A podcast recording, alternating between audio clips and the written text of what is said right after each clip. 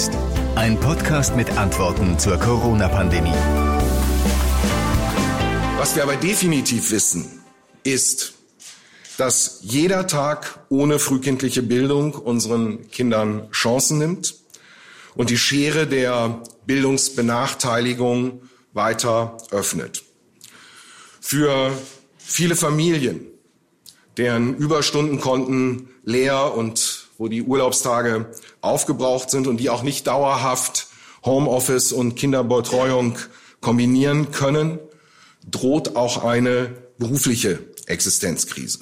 Ich möchte an der Stelle auch betonen, wir beobachten vermehrt, dass insbesondere Frauen zum Opfer dieser Krise werden.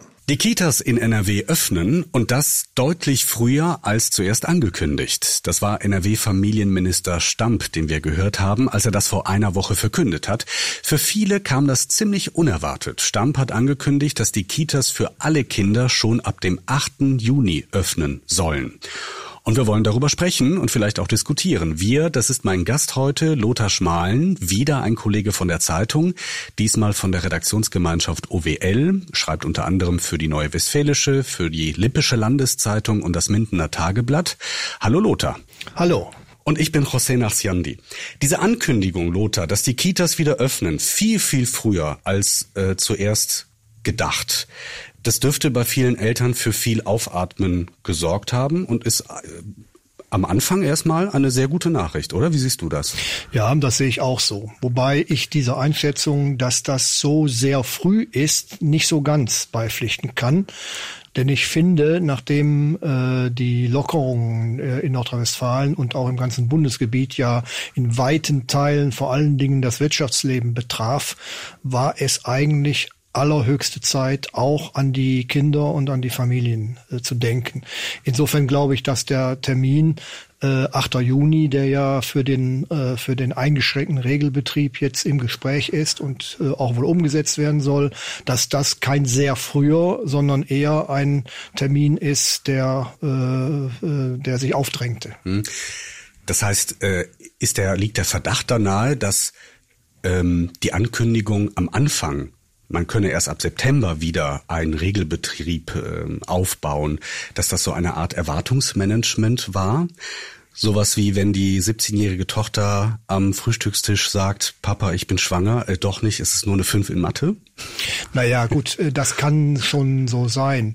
Man muss allerdings natürlich auch äh, den Verantwortlichen einräumen, dass sie ja auch im Laufe der äh, Corona-Krise äh, Erkenntnisse gewonnen haben. Mhm. Und in der Tat äh, auf dem Höhepunkt der, der Corona-Krise, sagen wir mal Ende März, Anfang April, konnte man den Eindruck haben, dass es Monate dauern würde, bis es soweit sein könnte. Trotzdem meine ich, wenn man bei Ikea in Massen einkaufen kann, wenn man auf Kinderspielplätzen äh, sich tummeln kann, wenn man ähm, auch an anderen Stellen äh, ja im Grunde genommen doch wieder unterwegs sein durfte, äh, war es eigentlich zwingend, dass auch die äh, frühkindliche Bildung, sprich die Kindertagesstätten, geöffnet werden mussten. Da gab es ja vielerlei Gründe für. Also, dass das nötig ist, ich glaube, da sind wir uns einig. Also nicht nur, weil es äh, die Eltern entlastet, sondern auch, weil es Teil des unseres Bildungssystems ist. Also Kita ist ja nicht nur Kinderverwahranstalt oder eigentlich sogar gar nicht, sondern es ist ein, ein Teil unseres Bildungssystems. Da werden Kinder früh gefördert und gebildet und es wurden ja immer die Beispiele herangezogen von Kindern, die möglicherweise es zu Hause nicht so gut haben, entweder beengte Wohnverhältnisse oder es vielleicht mit Aggression oder Gewalt zu tun haben. Darüber brauchen wir nicht äh, uns, uns zu streiten. Ähm, du meinst also, es hätte durchaus früher sein können, naja, sagen wir mal, äh, zumindest äh, finde ich, finde ich den Termin jetzt nicht besonders früh im Verhältnis mhm. zu den anderen Lockerungen und Öffnungen, die ja verkündet worden sind. Äh, ich wollte damit eigentlich nur zum Ausdruck bringen, dass mich irgendwann der Verdacht beschlichen hat, dass es vor allen Dingen um die Wirtschaft geht bei den Lockerungen und weniger äh, um das äh, Thema Bildung und Familie. Und da fand ich oder finde ich, dass es am Anfang ein, äh, eine, eine Schräglage gab. Mhm. Zu viel Wirtschaftsöffnung, zu wenig äh, Normalität für die Familien. Äh, diese, diese Schräglage wird jetzt äh, nach und nach korrigiert. Das gilt, betrifft ja sowohl die Kitas äh, als auch die Schulen. Mhm. Klammer auf, wobei wir bei den Schulen immer noch hinterherhinken, Klammer zu. Mhm. Wir wollen ja auch ein wenig, ich sag mal, tja, Haltungsnoten vergeben an die handelnden Politiker äh, in der Corona-Krise. Und es gibt bei der Öffnung der Kitas ein paar kleinere Haken, nenne ich das mal. Nehmen wir da zum Beispiel die Betreuungszeit. Ähm, ich habe selbst Kita-Kinder, deswegen äh, weiß ich das. Äh, habe meine Jungs heute Morgen zur, zur Notbetreuung abgegeben. Und die sind zum Beispiel für 45 Stunden in der Woche in der Regel im Kindergarten untergebracht.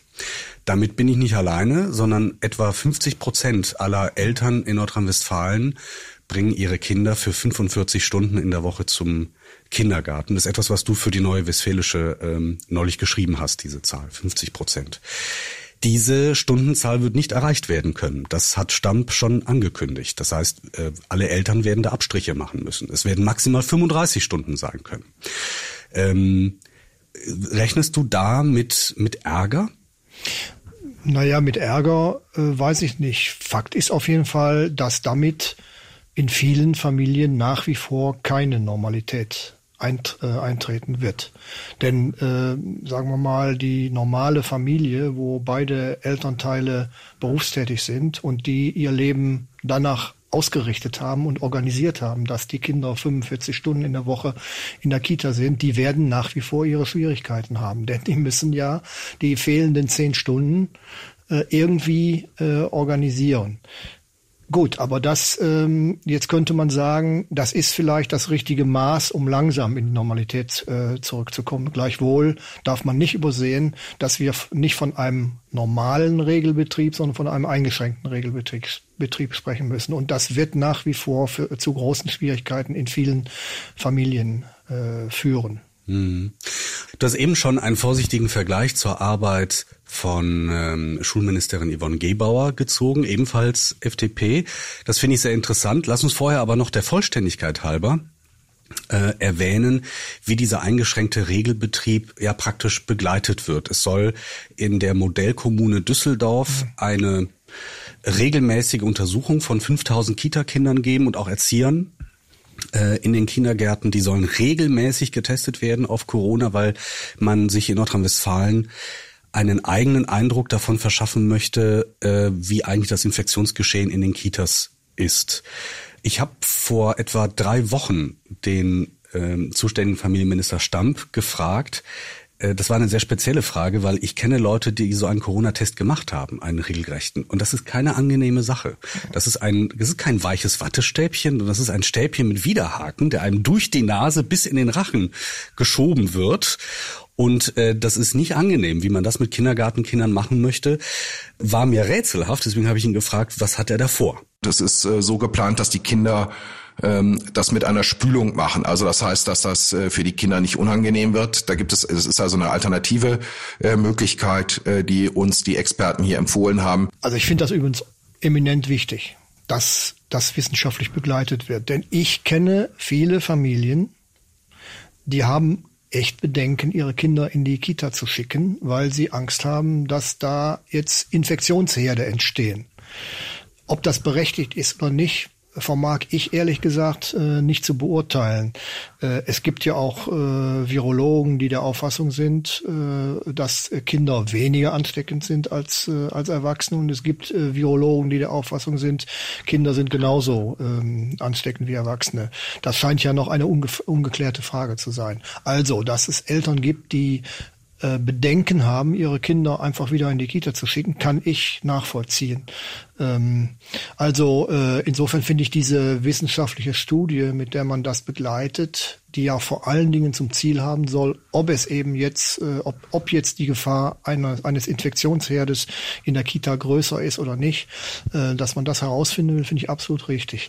Ja, die Methode des Abstrichs ähm, ist das natürlich äh, nicht nur für Kinder äh, ja. nicht angenehm, aber ähm, tja, das ist eben wohl, äh, muss man wohl in Kauf nehmen. Ebenfalls der Vollständigkeit halber, äh, lass uns das hinzufügen, dass das Land fünf Millionen Masken bereitstellt, ähm, den äh, Kita-Trägern, damit es da zumindest keinen Mangel an, an Masken äh, gibt. Wobei Stamp ja auch sagt, dass ähm, es ja diese Möglichkeit gibt, nicht nur mit, mit Masken, FFP2-Masken zu arbeiten oder einfachen äh, Klinikmasken, sondern auch mit solchen Visieren, die es gibt, die an einem Stirnband äh, äh befestigt werden. Von denen ja, ja Virologen sagen, die helfen nix. Ja. ja. Äh, also ich, ich glaube, dass ich glaube, dass, äh, dass Masken äh, in der Kita natürlich äh, wichtig sein können. Vor allem, wenn sie die Erzieherinnen tragen. Ja. Von den Kindern kann man, glaube ich, nicht erwarten, dass sie Masken tragen. Aber auch da finde ich ja, äh, das kann man ja mal versuchen. Vielleicht gibt's ja Kinder, die, äh, die das gerne machen, die da Spaß dran haben, die das in finden, Masken zu tragen. Und äh, das ist ein Thema, äh, wo man auch seine Erfahrungen äh, mitsammeln muss. Dass Erzieherinnen Masken tragen, würde ich für richtig halten. Ja, das sehe ich aber. Also ich, ich habe ja Kinder, die sind ähm, äh, sechs und also fast sieben, das ältere und die zwei jüngeren sind fünf. Äh, die sind stark darauf, also gerade die Jüngeren, stark darauf angewiesen, bei Bezugspersonen die Mimik zu erkennen. Die sind verunsichert, ja. wenn die nicht ja. sehen, ist da jemand. Also klar kann man das üben, dass das an den Augenfalten zu sehen ist und so, aber die finden das äh, seltsam vermummte Leute zu sehen, gerade wenn es die Erzieherin ist, die man äh, kennt. Also da kann ich, da, da habe ich eine, eine, eine, eine gespaltene Haltung. Also es ist schwer möglich, die Atmosphäre, also Lernen, du sagtest ja eben, das ist ein, ein Ort der Bildung, der Kindergarten. Lernen basiert in diesem Alter auf Beziehungen. Und Beziehungen braucht eine Form von, tja, Nähe. Also ähm, ich weiß gar nicht, ob das überhaupt helfen würde, eine Maske zu tragen, wenn man ein weinendes Kind auf den Arm nimmt. Naja, über die äh, Wirksamkeit von Masken äh, wir, ist ja. ja ist ja kann man ja sowieso trefflich streiten. Ich glaube ja, dass die Maske auch sinnvoll ist, weil sie jeden, der äh, der der sie trägt und der sie sieht, daran erinnert: Vorsicht, ja. wir sind immer noch nicht durch die Pandemie durch. Ja. Und ich glaube, das muss man im Kindergarten oder kann man im Kindergarten, im Kindergarten ähnlich sehen. Ähm, ich will dem ja gar nicht widersprechen, was du sagst. Äh, was ich nur meine ist, vielleicht muss man da Erfahrungen sammeln. Äh, vielleicht äh, ist es auch an, in mancherlei Hinsicht sinnvoll, wenn Kinder auch in dem jungen Alter lernen, dass es jetzt sinnvoll ist, Maske zu tragen, weil es auch den Kindern ja signalisiert Vorsicht.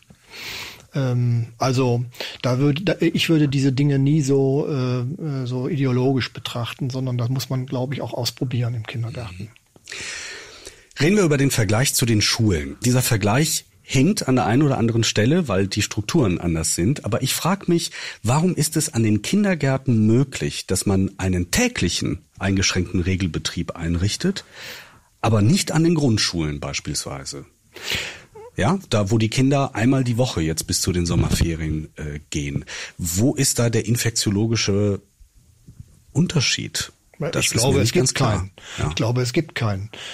Ähm, die vier Medizinerverbände, auf deren Stellungnahme sich Stamp ja berufen hat bei der, äh, bei der Öffnung der Kindertagesstätten die äh, sagen ja genau äh, das, nämlich dass das für Kitas und mindestens für äh, jüngere Schüler gelten sollte. Also die haben ja in ihrer Stellungnahme neben den Kitas die Grundschulen explizit auch genannt.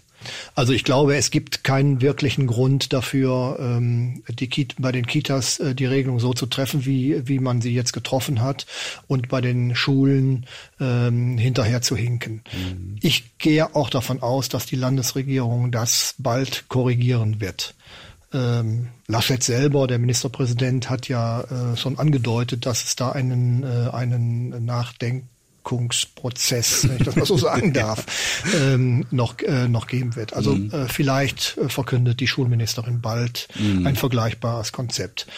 Bitter nötig wäre es. Ja, im Vergleich äh, Stamp, Familienminister, zuständig für die Kindergärten und Gebauer, Schulministerin, zuständig auch für die Grundschulen, äh, schneidet Gebauer äh, nicht besonders gut ab. Das Thema hatten wir in einer der letzten äh, Folgen, da haben wir uns die Arbeit von Yvonne Gebauer etwas genauer angeguckt.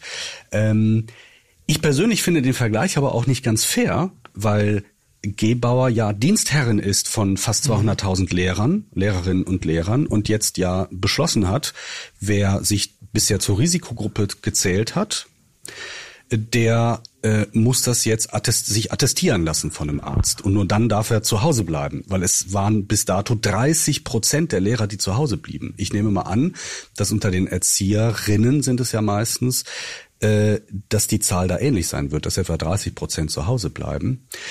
Da hat es der Familienminister natürlich viel einfacher, weil er ist nicht der Dienstherr dieser Erzieherinnen, sondern das sind die Kita-Träger und kann sich hinstellen und sagen, also wir gehen davon aus, dass das da genauso geregelt werden wird.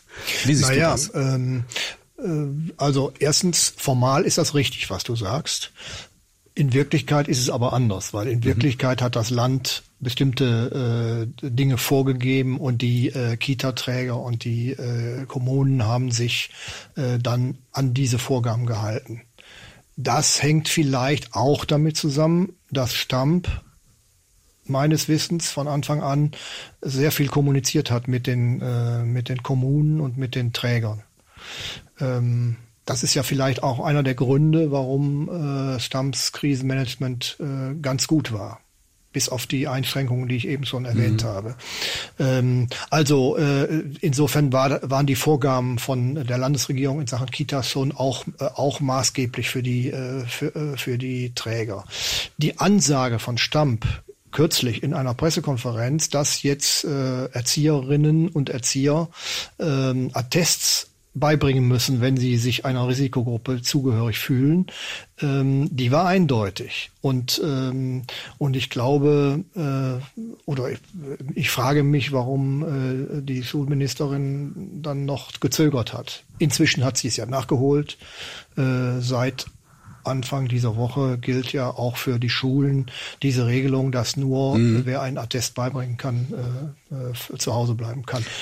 Wenn ich einen Satz noch dazu sagen darf, zu Hause bleiben heißt ja übrigens nicht nicht arbeiten.